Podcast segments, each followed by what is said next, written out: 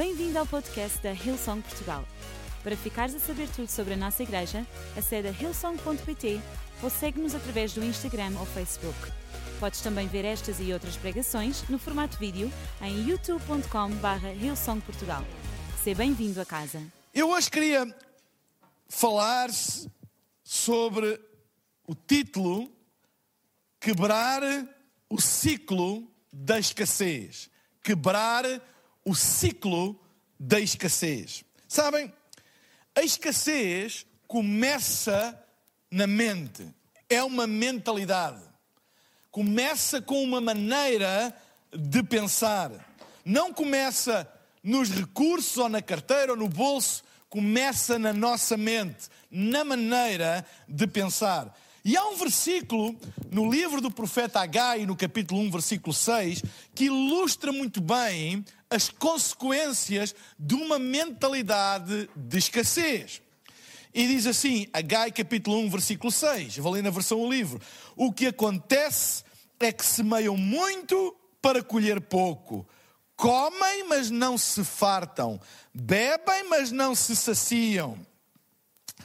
A roupa que vestem não chega para vos aquecer. O vosso salário desaparece como se fosse metido em bolsos sem fundo. Então, esta é uma passagem do profeta Agai que fala acerca da mentalidade de escassez que, na altura, o povo de Israel estava a viver e o profeta Agai estava a falar exatamente isso. Porquê? Porque a mentalidade de escassez começa numa convicção, começa numa verdade na nossa mente de que não existe suficiente para todos. É neste pensamento que se constrói e se baseia a mentalidade de escassez. Não existe suficiente para todos. Ah, no início da pandemia uh, do SARS-CoV-2, uh, na Austrália, na longínqua Austrália, chegou até nós as notícias de que houve uma corrida ao papel higiênico. Pensem bem nisto. Ao papel higiênico. Como se o vírus fosse intestinal e não respiratório. A realidade é que houve uma corrida muito grande aos, aos, supermercados, aos hipermercados, e assambarcaram todo o papel higiênico ao ponto das pessoas andarem à luta, não é? A lutarem umas com as outras por um rolo de papel higiênico. E sabem, foi tão grande a procura e o assambarcamento que esgotou os estoques de papel higiênico.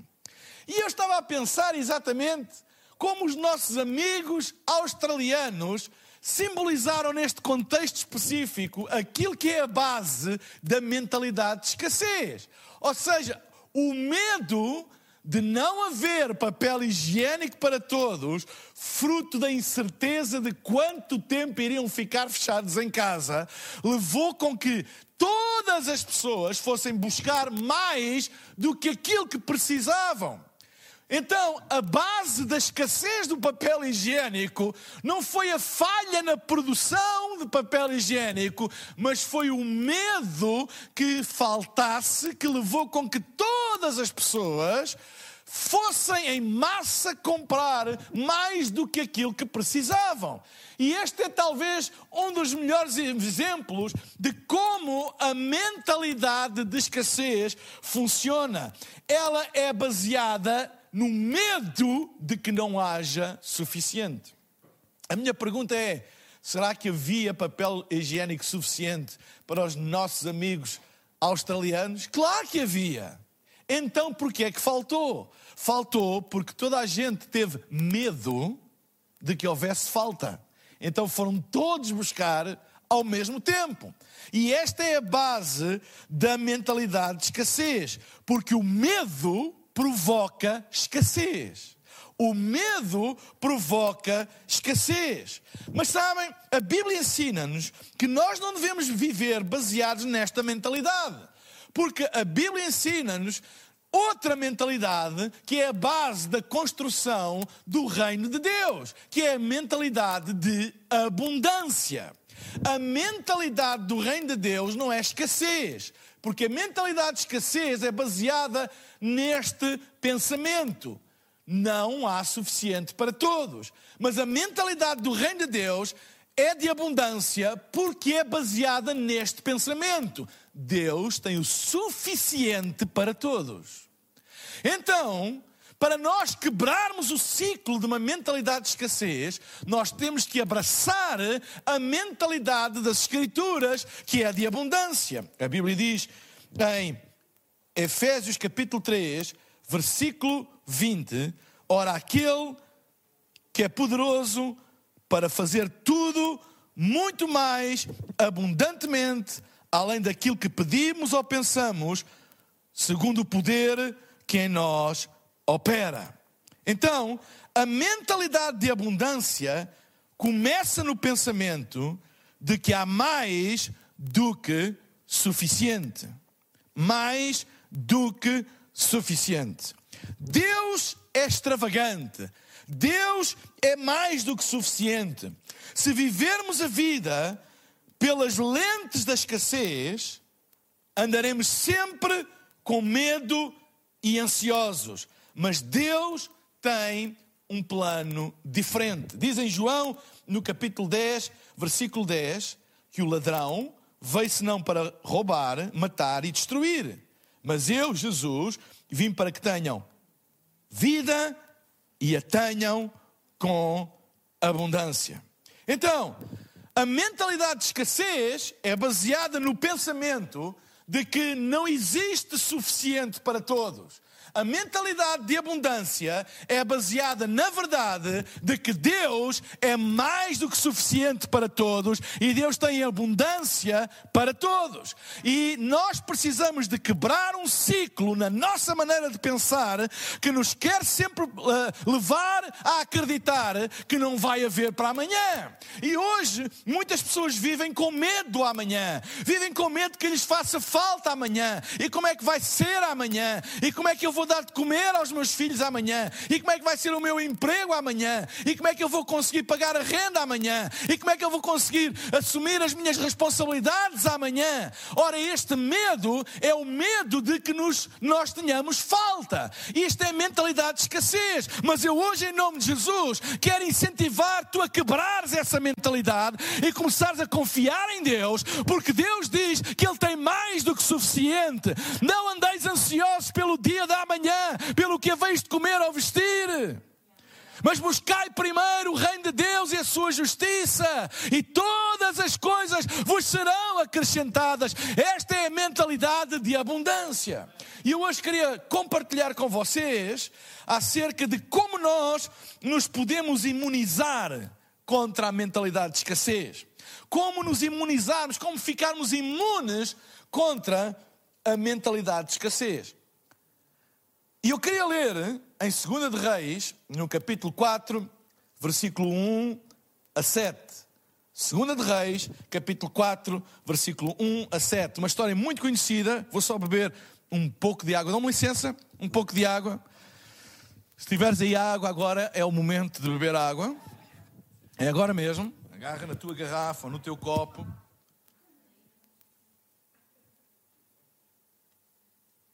Ah, Tão bom.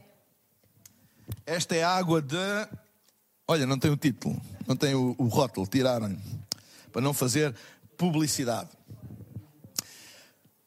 Segunda de Reis, capítulo 4, versículo 1 a 7, diz assim: E uma mulher das mulheres dos filhos dos profetas chamou a Eliseu, um profeta, dizendo: O meu marido, teu servo, morreu, e tu sabes que o teu servo temia ao Senhor. E veio o credor a levar-me os meus dois filhos para serem servos. E Eliseu lhe disse: Que te hei de eu fazer? Diz-me o que é que tens em casa.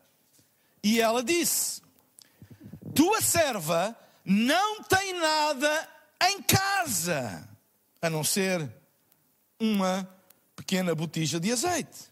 Então disse ele: Vai Pede para ti vasos emprestados a todos os teus vizinhos, vasos vazios, não poucos. Então entra fecha a porta sobre ti sobre os teus filhos, e deita o azeite em todos aqueles vasos, e põe à parte o que estiver cheio. Partiu, pois, dele e fechou a porta sobre si e sobre os seus filhos, e eles traziam os vasos, e ela os enchia. E sucedeu que, cheios que foram os vasos, disse ao seu filho: Traz-me ainda um vaso. Porém, ele lhe disse: Não há mais vaso nenhum. Então o azeite parou. Então veio ela e o fez saber ao homem de Deus. E disse ele: Vai, vende o azeite, paga a tua dívida, e tu e os teus filhos vivei do restante. Até aqui a palavra de Deus.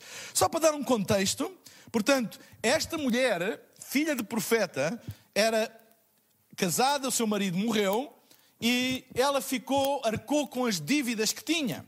E na altura era legal que os credores, quando a pessoa, a família, não tinha condições de pagar, uma das maneiras de saldar a dívida era trazer os filhos para, para a escravidão.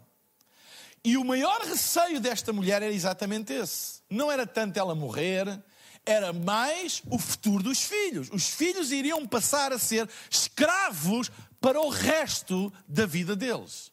E isso estava a levá-la ao desespero. Quando vê chegar um homem de Deus, um profeta, o profeta Eliseu, ela encheu-se de esperança, chegou-se ao pé dele e disse-lhe: Eliseu, e contou o que é que estava a passar. Eu tenho, o meu marido morreu, tenho dívidas, vem-me buscar aos meus filhos. E ela esperava que o homem de Deus fizesse alguma coisa. Mas é interessante que a primeira coisa que Eliseu diz à mulher é: O que, é, o é que queres que eu te faça? Sabem, às vezes as pessoas pensam que os profetas e os homens de Deus têm resposta para tudo. Mas sabem, nunca ponhas a tua esperança num homem de Deus, põe a tua esperança no Deus do homem. Não ponhas a tua esperança no profeta, ou no pastor, ou seja em que for. Põe em Deus. E no fundo ele disse: Olha, o que é que queres que eu te faça?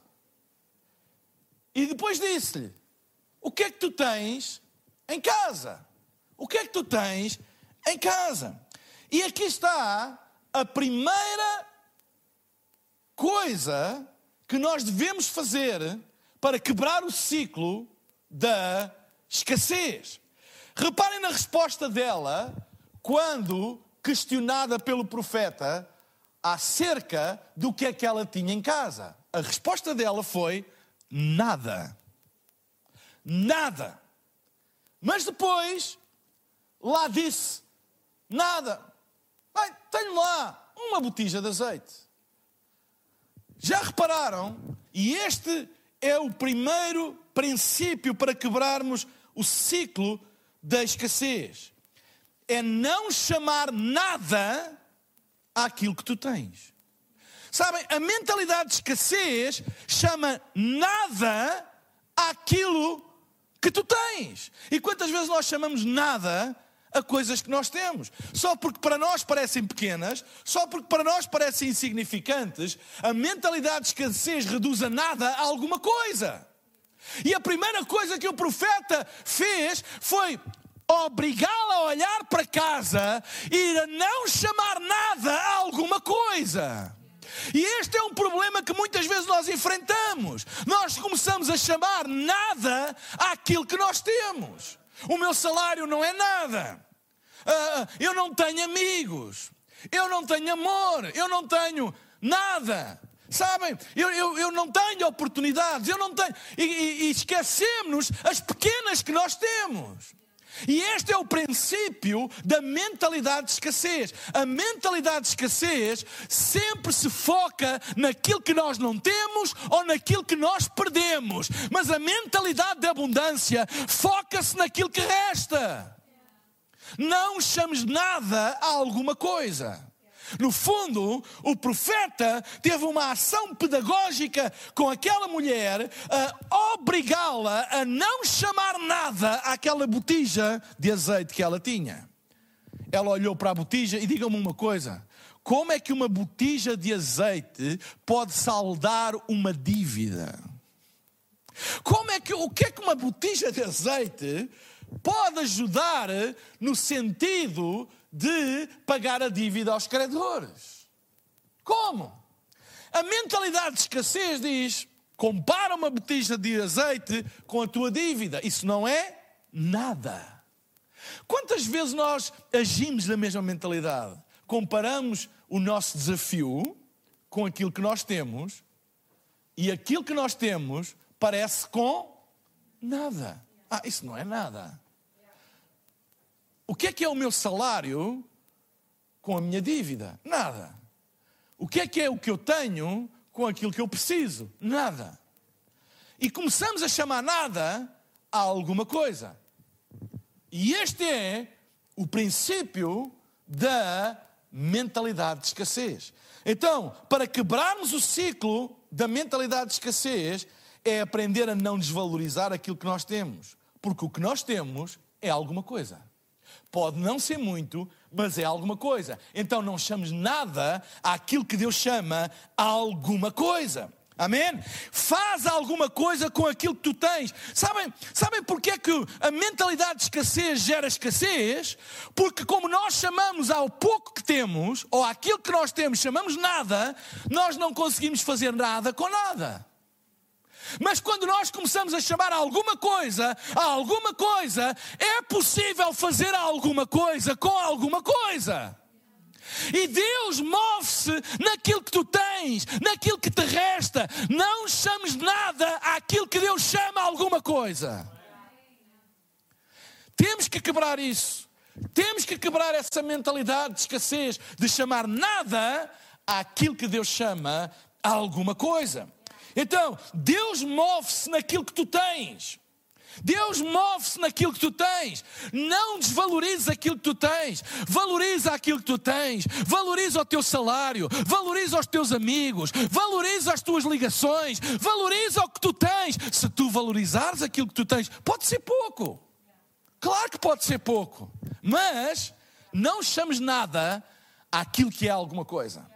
E eu queria falar em nome de Jesus a todas as pessoas que me estão a ouvir Sejas tu cristão ou não cristão, para de chamar nada àquilo que Deus chama alguma coisa. Porque esse é o princípio da escassez. É quando as pessoas começam a chamar nada àquilo que é alguma coisa. Este é o primeiro princípio para quebrar o ciclo da escassez. Segundo princípio, Deus faz o extravagante através daquilo que parece insignificante. Deus faz o extravagante através daquilo que parece insignificante. Diz a palavra de Deus. Então disse ele: Vai, pede para ti vasos emprestados a todos os teus vizinhos, vasos vazios, não poucos. Então entra, fecha a porta sobre ti, sobre os teus filhos, deita o azeite em todos aqueles vasos e põe à parte o que estiver cheio. Partiu, pois, dele e fechou a porta sobre si e seus filhos, e eles lhe traziam os vasos e ela os enchia.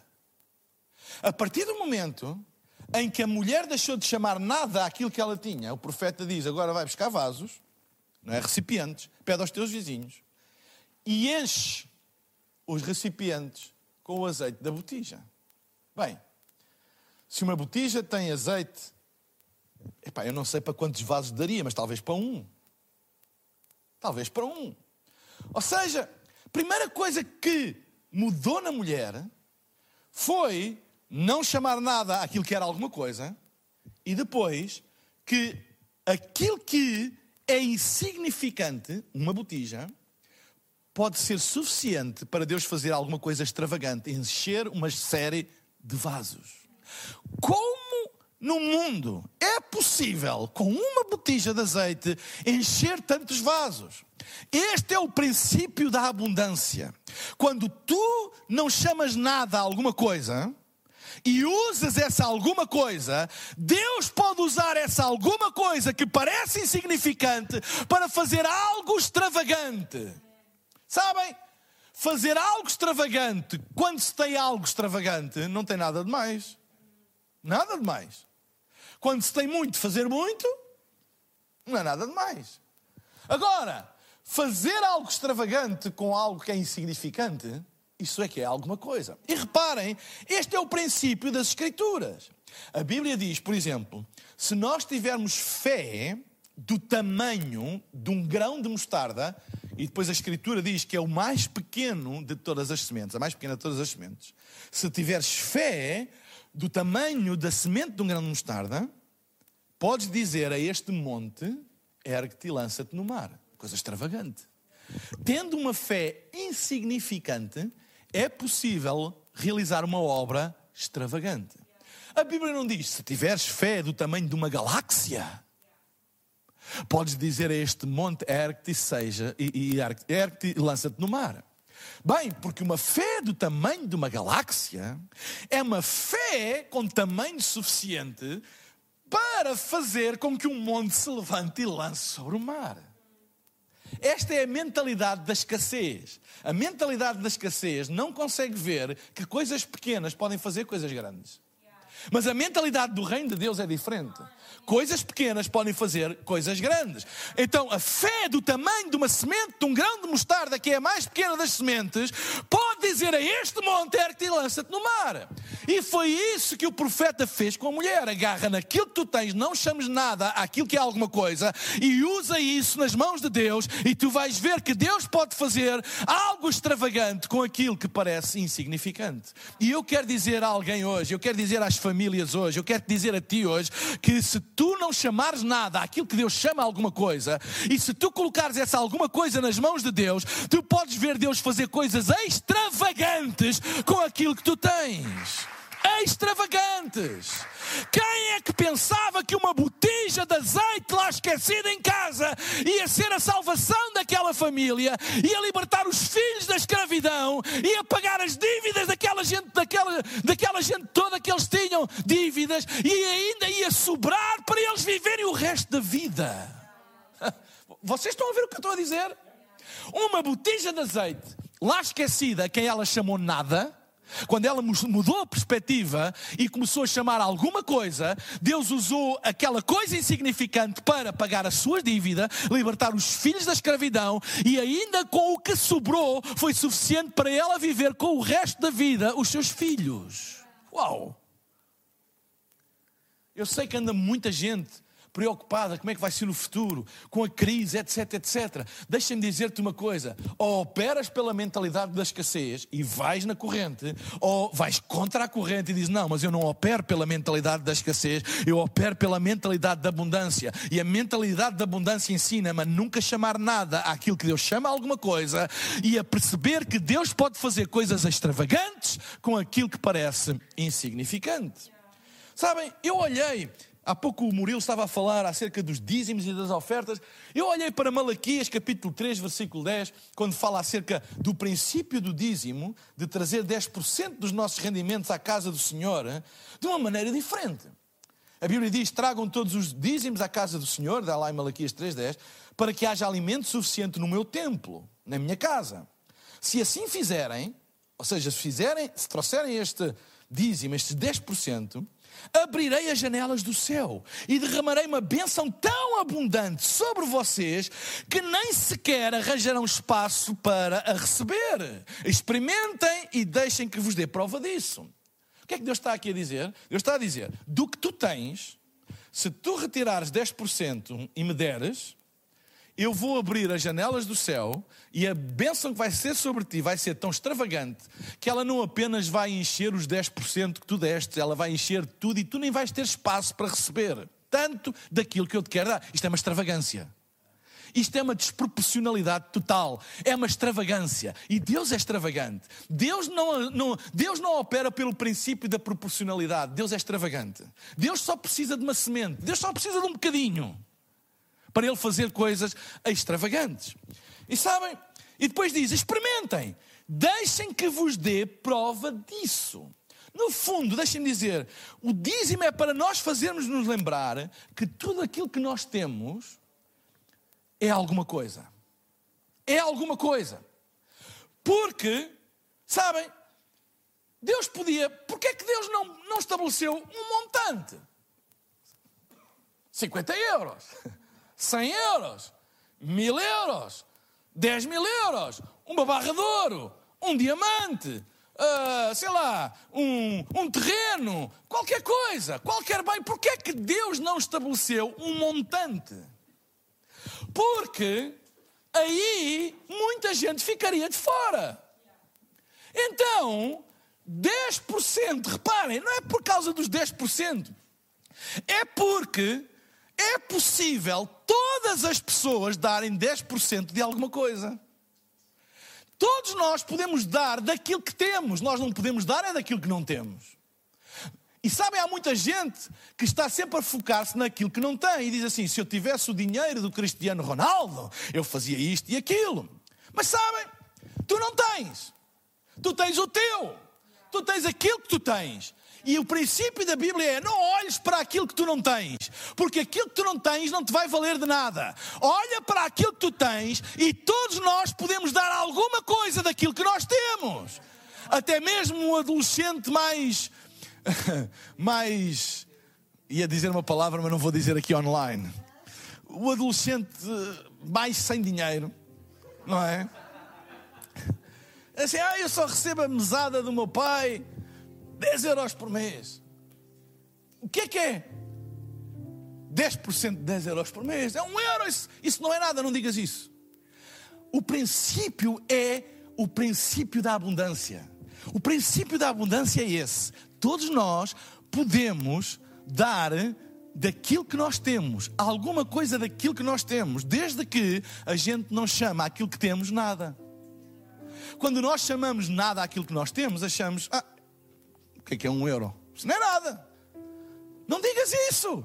Não digas isso. Não chames nada àquilo que Deus chama alguma coisa. Porque o princípio da abundância é que Deus opera através de alguma coisa. Quando tu colocas alguma coisa nas tuas mãos, do tamanho de uma semente de grão de mostarda.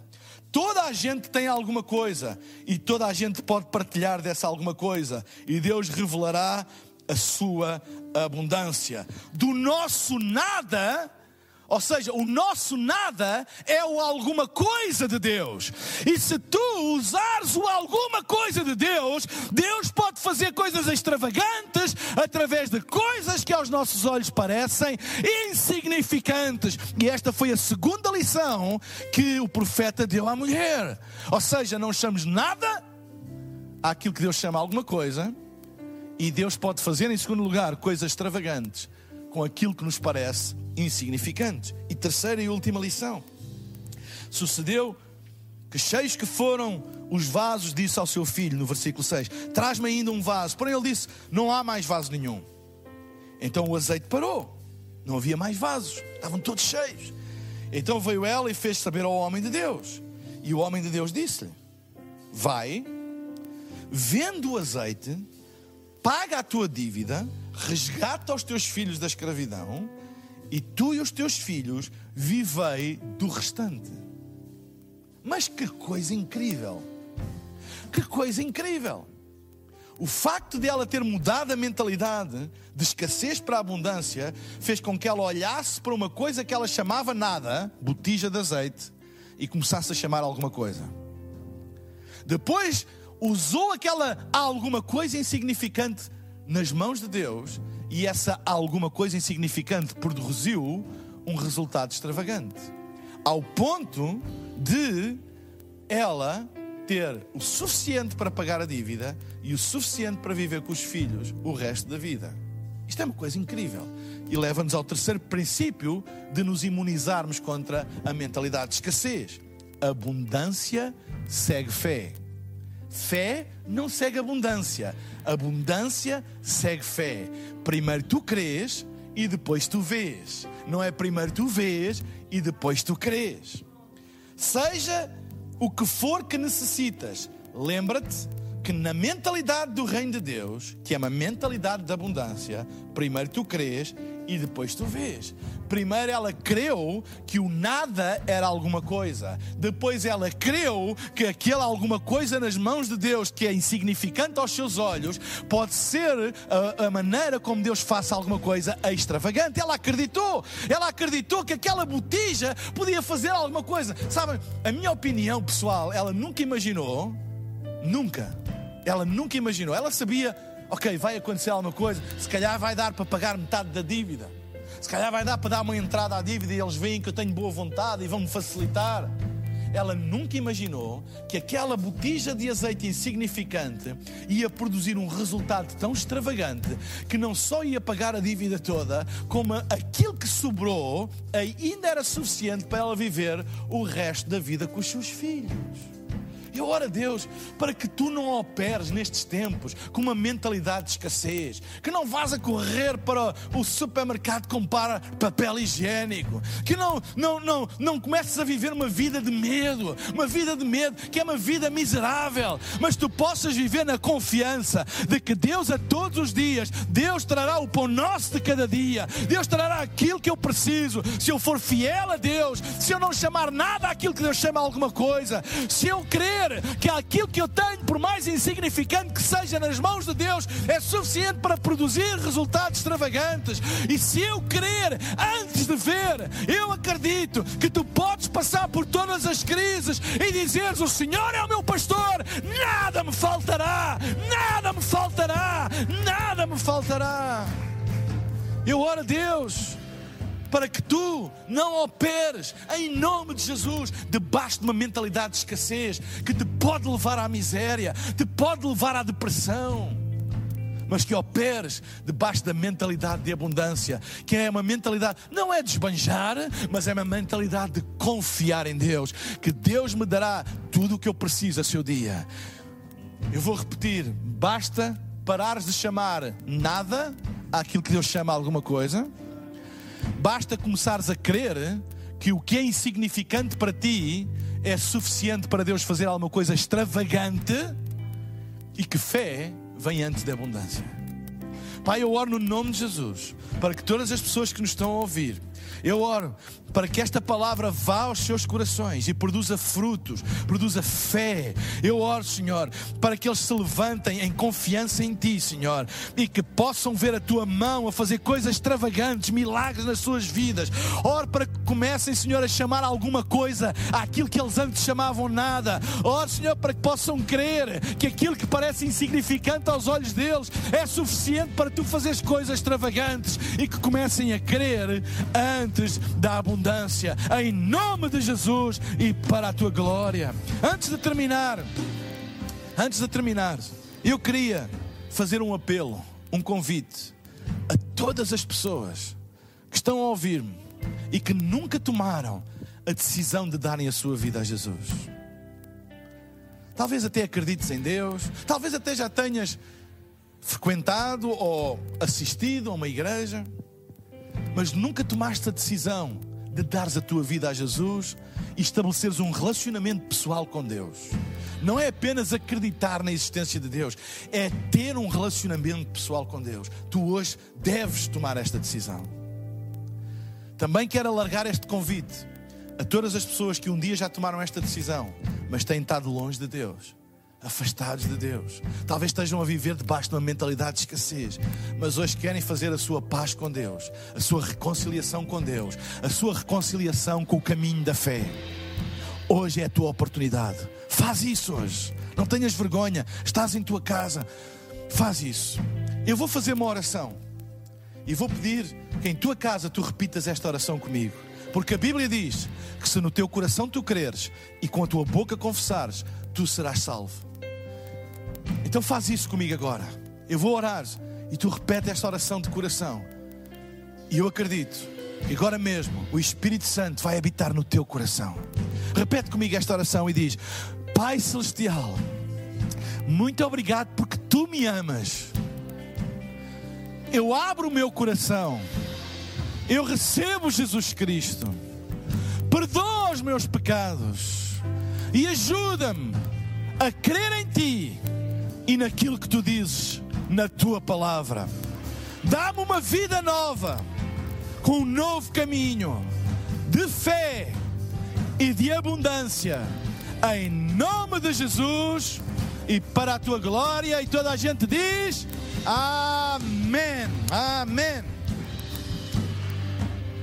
Se tu tomaste esta decisão e fizeste esta oração comigo, todas as pessoas que fizeram esta oração comigo, Eu vou pedir que façam o seguinte agora, para que nós possamos ah, ajudar, para que nós possamos enviar alguns materiais que vos vão ajudar nos primeiros passos da fé, para que nós possamos nos disponibilizar para conversar contigo, se assim o quiseres. Se tomaste esta decisão, fizeste esta oração comigo, seja pela primeira vez, seja como reconciliação com Deus e com a fé, eu vou pedir que no chat do Facebook, ou do Instagram, ou do YouTube, tu possas usar o emoji da mão, esta emoji com a mão aberta, como um sinal de que tu fizeste esta oração. E através desse emoji, tu estás a dizer à nossa equipa de pastores e de voluntários que estão a acompanhar os diversos chats que tu tomaste esta oração. E eles vão entrar em contato contigo, vão te dar as boas-vindas e vão se disponibilizar para esclarecer alguma dúvida, conversar com, contigo. Estes são tempos em que as pessoas se sentem muitas vezes sozinhas e que precisam de desabafar. Então faz isso. Usa este emoji no chat do Facebook, YouTube ou Instagram agora mesmo. Ou então se fores um bocadinho mais acanhado, ou estiveres a ver através do site ilsong.pt barra online, usa o link ilsong.pt barra Jesus, que está aqui em baixo. Eu gosto de fazer isto, né? aqui em baixo. Aqui. ilsong.pt barra Jesus.